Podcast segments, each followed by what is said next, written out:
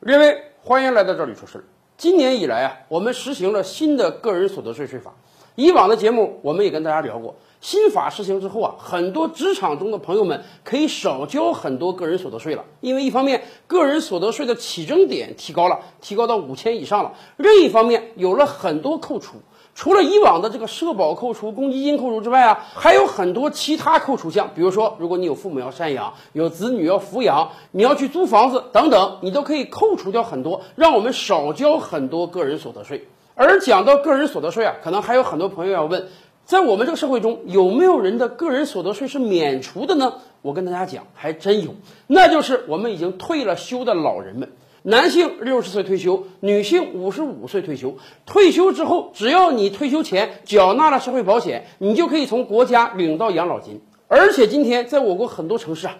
养老金的数额还是很高的，有很多老人啊能领七八千甚至一万的养老金啊，这个数字已经高于个税起征点的五千了。可是我们要告诉给大家一个好消息，作为一个老人，不管你的养老金有多高啊，哪怕一个月两三万之多，你也不用交一分的个人所得税，这是有国家明文法律保障的。国家就保障每一个退了休的老人领到的每一分养老金都可以用于自己的生活使用，而一分税都不用交。但是啊，也有朋友要问，怎么他听说有的人退休之后领的那个钱儿还要交税呢？这一点我们要跟大家讲清楚，退休金是免除个人所得税的，但是一个人退休之后，他的合法收入除了退休金之外，还是可以有别的收入的。今天我们中国人的预期寿命已经很高了。很多刚刚退下来几年的老年人，那外表看着简直就是一个中年人。这些老年人由于各种各样的原因，退休之后虽然领到养老金了，但是人家还是想出来再做一份工作。就像以往的节目我们跟大家聊的那样，今天在日本啊，我们经常会看到很多七八十岁、白发苍苍的老人还要出来工作啊，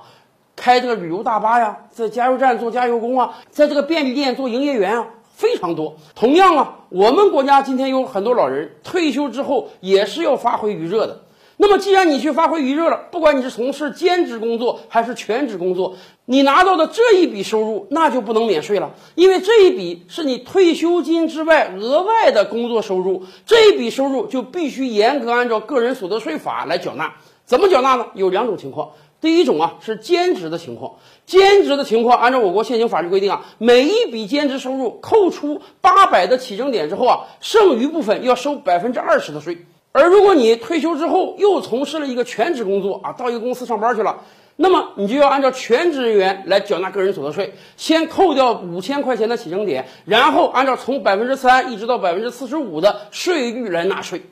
今天啊，社会上有很多公司是非常愿意雇佣退了休的老年人的，因为一方面，老年人虽然刚退休，但是精力体力还很旺盛，尤其是经验非常丰富；而另一方面，很多公司要算细账啊，这个老人退休了之后，你再雇他，你不需要给他缴社保，不需要给他缴公积金啊，就能给公司省下很大一笔钱。所以这个时候，我们要特别提醒很多还在发挥余热的老年朋友们：您如果退休之后还去工作，虽然公司不需要给你缴社保和公积金了，但是公司有帮你代扣个人所得税的义务。如果你拿到的钱，你发现公司没有帮你代扣税，那一定要提醒他们，因为这样的退休收入你是要缴纳个人所得税的。今天不缴，貌似占到了便宜，可是未来背上偷税的罪名，那可就不划算了呀。今天的视频你满意吗？点击赵理说事的头像，还有更多精彩内容啊！